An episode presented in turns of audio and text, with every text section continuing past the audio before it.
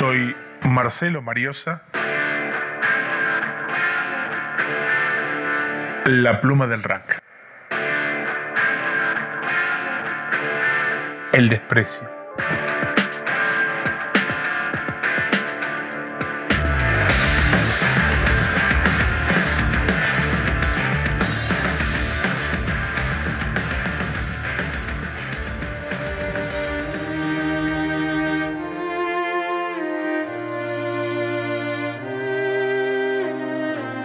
A un par de días que uno de los cinco clubes fundadores de la Unión de Rugby del Río de la Plata cumpla sus primeros 124 años de vida, su larga historia y ser parte de la generación del viejo juego en Argentina los pone dentro del santo grial vernáculo de nuestro juego. Es que el lunes 17, los queridos amigos de 3456, perdón, del Belgrano Athletic, están de cumpleaños, y bien que lo merecen. Un par de años después de su creación, de la compra del predio que hoy ocupan, al borde del arroyo Vega y parte de un cañadón que tenía a su vera una casa con techo a dos aguas que pertenecía al vasco Olzagaray. Los propietarios, que eran dos socios, se lo vendieron al club al mismo precio que lo habían comprado y, aunque suene a poco, la tierra había aumentado mucho, por lo que fue un verdadero regalo para el incipiente Belgrano Atlético. Sus primeros colores eran los del tren cercano, verde, rojo y amarillo. Luego cambió la concesión y el color del tren pasó a ser marrón y amarillo. Y así fueron los nuevos colores que se quedaron para siempre, sin importar si el tren cambiara sus colores de nuevo. Un club centenario tiene, sin dudas, mil historias, incluyendo que en uno de sus edificios tenían como una especie de geriátrico donde vivían algunos socios y socias que habían quedado solos.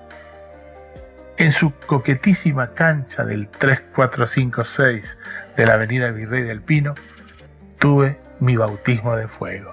Y probablemente no podía haber sido en un lugar mejor, por su tribuna de madera tan tradicional, por sus edificaciones tan particulares. Me ha tocado jugar muchas veces después en su cancha y siempre me ha motivado mucho, aún sabiendo que las medidas de su campo de juego eran estrechas, pero el rugby debe jugarse con las condiciones que se encuentran. Y, como decía el Mosca, con ventaja inmediata, es decir, viento y sol a favor, si es posible, si ganamos el sorteo. Jugar rugby implica algunas cosas que tienen en sí mismas una dificultad en explicarlas. Pero hay una definición que me encanta y que dice que los jugadores de rugby tenemos que sentir desprecio por nuestro propio cuerpo a la hora de ingresar a una cancha o en el momento de tomar una decisión en el juego. Y yo siento esa definición muy cercana. Es cierto que se trata de un juego riesgoso y lo asumimos. Es verdad que podemos sufrir lesiones de todo tipo y lo aceptamos. Pasa que tenemos heridas de guerra y que con los años a muchos de nosotros nos pasan factura. Pero cada herida que hoy me duele es una sonrisa que me lleva de vuelta al equipo o al partido, al recuerdo o al instante y me permite vivir la vida, aunque sea en parte, de nuevo. Menudo regalo. El rugby se juega de esa manera, dándolo todo en cada segundo. Y quien no entienda esa forma, probablemente no disfruta el juego y se aparte sin que nadie lo eche. Porque de verdad hay que sentir cierto desprecio por el propio cuerpo y mucho aprecio por ser parte de un engranaje de sangre y músculos, de sudor e inteligencia. Un engranaje que nos suma aprendizaje para vivir de una mejor manera. Mañana jugaremos el partido que nos toca contra los amigos de la Chocolate y Oro, y un par de días antes de su cumpleaños número 124. Y, aunque todo sea virtual, nos reiremos como siempre recordaremos las mismas cosas y se saludarán los presidentes agradeciendo la visita y la amistad.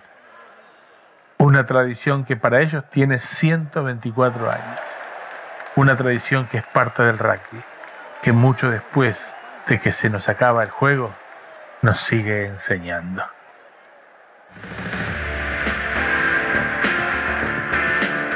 Soy Marcelo. Mariosa. Soy Marcelo Mariosa, la pluma del rack.